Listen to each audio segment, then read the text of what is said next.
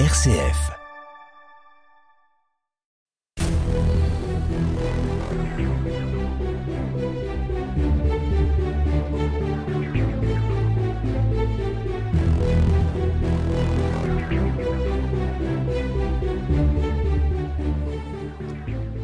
Pierre Ladé, bonjour. Bonjour. Nous avons commencé à voir dans nos émissions précédentes la manière dont s'organisait la vie dans les villages et la vie familiale en milieu rural sous l'Ancien Régime, c'est-à-dire avant 1789. Euh, plus précisément, notre dernière émission, Pierre nous a fait connaître les us et coutumes en matière d'héritage par l'intermédiaire des testaments. Euh, le testament, acte indispensable à une transmission euh, du patrimoine, et notamment à une transmission de la maison et de la terre, le plus souvent au fils aîné, afin de conserver cette maison et cette terre de génération euh, en génération.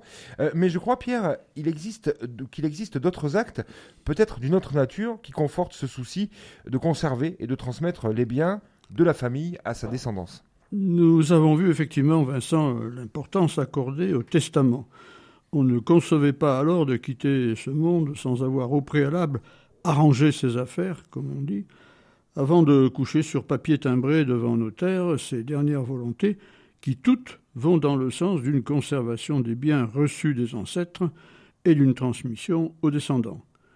Car, comme on le disait parfois, on n'était pas vraiment propriétaire, on était dépositaire des biens de ce monde avec le devoir de les transmettre comme on les avait reçus peut-être, même un peu augmentés. Mais une autre démarche importante, plus heureuse sans doute, consistait à accompagner tout mariage, toute union d'un contrat de mariage avec échange de dot. Alors Pierre, on dit souvent que les mariages étaient arrangés. Qu'en était-il au juste? Ce que l'on constate très généralement, ce sont des unions entre personnes de rang social équivalent. Cela ne veut pas dire que le mariage était toujours arrangé par les parents des futurs époux.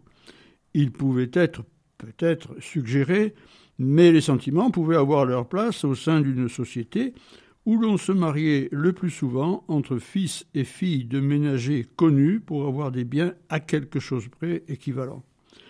En tout état de cause, la dot apportée par la future, comme on disait de la belle-fille, était, disons, mesuré en proportion de la fortune des parents du futur. Ou inversement, lorsque le futur venait comme gendre dans une maison, il apportait avec lui une dot, un pécule et des biens de même.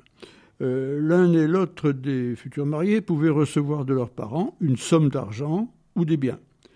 Mais, très important, le contrat de mariage était l'occasion pour la famille qui recevait une belle-fille ou un gendre, surtout un gendre, de préciser vis-à-vis du futur couple, d'anticiper les conditions de l'héritage que les parents laisseraient, notamment les conditions qui feraient que la maison et ses biens seraient préservés.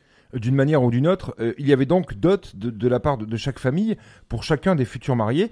Euh, la dot s'exprimait-elle en argent, peut-être euh, même en terre La dot s'exprimait pour partie en argent, bien que le numéraire était relativement rare, et en biens immobiliers ou mobiliers. Prenons un exemple.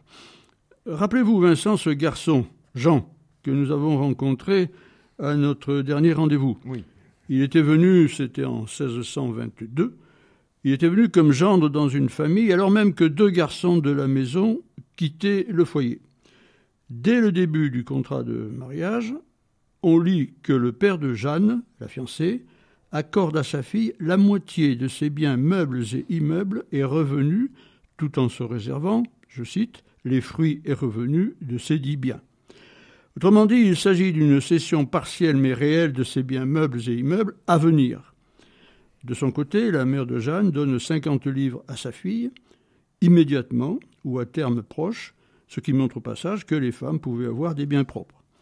Jean, le fiancé, s'engage à venir vivre et travailler sous le même toit que ses beaux-parents avec sa femme, à partager en somme même feu et même peau il n'a plus ses parents. Il apporte, aidé en cela par son frère Étienne et d'autres parents, des biens non négligeables, à savoir 210 livres en monnaie, auxquels s'ajoutent trois robes, deux pour Jeanne, sa future femme, et une pour la belle-mère dont il faut bien s'attirer les bonnes grâces. Également, Jean apporte deux carterons de froment, c'est-à-dire du blé, et non du seigle, plus couramment utilisé, et encore, entre autres, quatre linceuls, autrement dit quatre draps et autres biens. Euh, mais pour qu'on comprenne bien, euh, Pierre, tout ça est apporté par le futur marié le jour même du mariage? Oui et non. Oui et non, en particulier, dans le cas présent, les sommes d'argent promises seront remises au père de la mariée en plusieurs versements. Le contrat est signé le 3 février 1622. On relève plus tard, chez le même notaire, le 5 avril de la même année, trois quittances, délivrées l'une à Jean, le marié, les deux autres à des parents à lui. Tous trois ont versé ensemble la somme prévue au contrat de mariage au père de la mariée. Il arrivait fréquemment que les sommes d'argent promises soient acquittées en plusieurs versements, échelonnés sur une, voire sur plusieurs années. Et si les choses euh, duraient par trop, euh, il pouvait peut-être euh, y avoir apparition de conflits? Alors, je n'ai pas trouvé de cas patent de conflit. Par contre, on connaît en Ardèche et ailleurs ce que l'on peut appeler le cycle de la dot. Qu'est-ce que ça veut dire, cette expression, le, cycle de la dot? Simplement ceci. Une dot apportée par une famille B à une famille A, à un moment donné, se retrouvera restituée sous la même forme ou sous une forme équivalente par la famille A à la famille B une génération plus tard, voire deux générations plus tard, voire même davantage. Ce mécanisme a été étudié en particulier en Lozère par euh, Elisabeth Claverie et Pierre Lamaison, qui l'ont présenté dans leur ouvrage L'impossible mariage paru en 1982. On le rencontre aussi dans les registres des notaires ardéchois. On pourrait dire que la dot a une mémoire qui voyage avec elle. On peut connaître un cas extrême il arrive que l'on trouve deux contrats de mariage entre les deux mêmes familles A et B qui marieront le même jour la famille A, un fils et une fille, avec la fille et le fils de la famille B. La dot accordée par la famille A et la dot donnée par la famille B sont équivalentes et donc s'annuleront. Euh, tous les contrats de, de mariage que l'on peut rencontrer dans les archives notariales suivent-ils le même schéma, celui que vous nous présentez ici?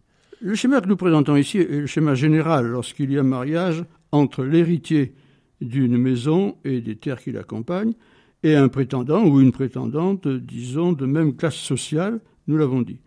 Mais cette quasi-généralité, ici en Ardèche, présente des exceptions. On peut citer par exemple le cas et le contrat de mariage passé devant Maître d'Albi à Jaujac en 1687, un contrat de mariage entre Jacques X, qui épouse Anne Y.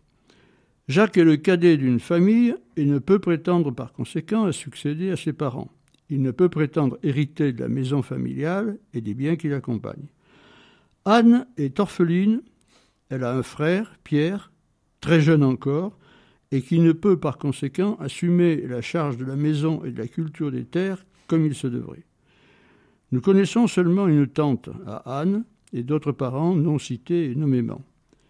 Jacques reçoit de sa famille 850 livres, différents vêtements, des draps, des quantités de seigle, de laine, de vin, également deux brebis, le tout à devoir en divers versements. C'est une dot conséquente.